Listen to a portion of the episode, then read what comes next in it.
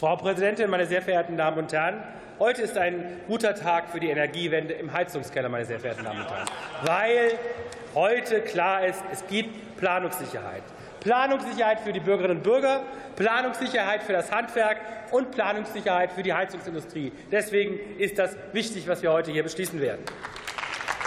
Zugegeben, der Weg war holprig und den Nobelpreis für gute Gesetzgebung wird die Ampel hierfür nicht äh, erreichen. Der Weg war holprig, aber das Ziel, das Gesetz, so wie es heute vorliegt, ist ein gutes Gesetz.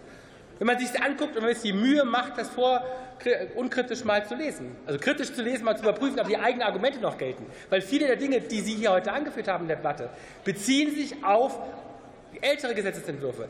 Machen Sie sich die Mühe, lesen Sie den aktuellen Gesetzentwurf. Der ist ein gutes Gesetz, das auch Lob verdient, meine sehr verehrten Damen und Herren.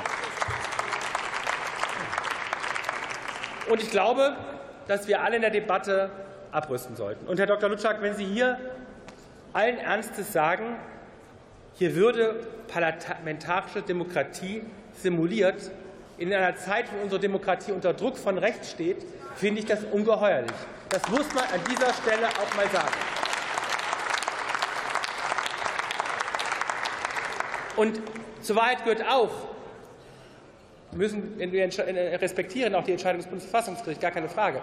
Aber die Kollegen der Union, wenn Sie jetzt alle Ja sagen, erinnern Sie sich an die große Koalition, die wir hatten. Wir hatten ein erneuerbares Energiengesetz gemacht und hatten noch in der letzten Minute im Ausschuss, und Klaus Ernst hat mich noch fast rund gemacht, mündlich Änderungen vorgetragen, die wir eingearbeitet haben. Mündlich eingearbeitet haben. Was war der Unterschied?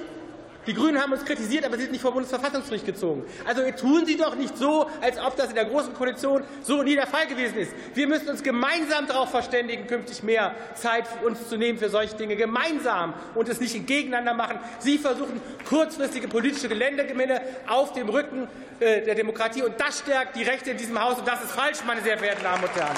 Das ist absolut falsch. Und zur Wahrheit gehört auch, da sind Sie nun auch lang genug dabei, wir haben heute nicht nur ein Gesetz zu beschließen, sondern wir haben auch einen Entschließungsantrag im Ausschuss verabschiedet, wo wir ganz enge Leitplanken und Punkte aufgesetzt haben, was klar ist Richtung Wärmeplanung, was klar ist Richtung Förderkonzepte, Lesen Sie das, meine sehr verehrten Damen und Herren, die Sie das zu Hause verfolgen, lesen Sie es auch nach. Dann werden viele Punkte, die die Union hier kritisiert, werden sich im Nebel auflösen, meine sehr verehrten Damen und Herren. Es ist weg, der Nebel wird sich listen und Sie sehen, es funktioniert. Und Herr Spahn, es ist auch unredlich, sich jetzt hier hinzustellen und zu sagen, es gäbe nur bis zu 30.000 Euro Förderung. Dann müssen Sie doch mal zuhören und zur Kenntnis nehmen, dass das Bundesprogramm effiziente Gebäude noch mal bis zu 60.000 Förderung zusätzlich ermöglicht. Insgesamt bis zu 90.000 Euro Förderung. Das gehört zur Wahrheit dazu. Das müssen Sie auch anerkennen, meine sehr verehrten Damen und Herren. Und Herr Bernhard von der AfD, eigentlich beschäftige ich mich ja mit der AfD nicht.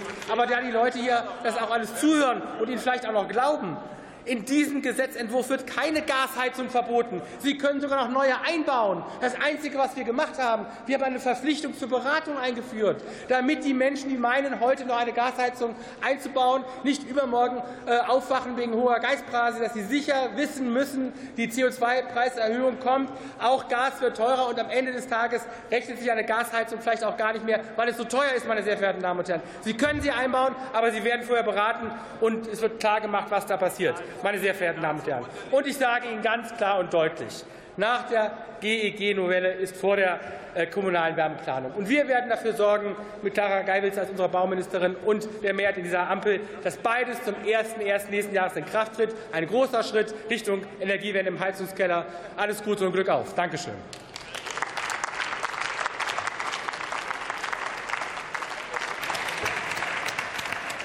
Das Wort hat der Abgeordnete Robert Fahle.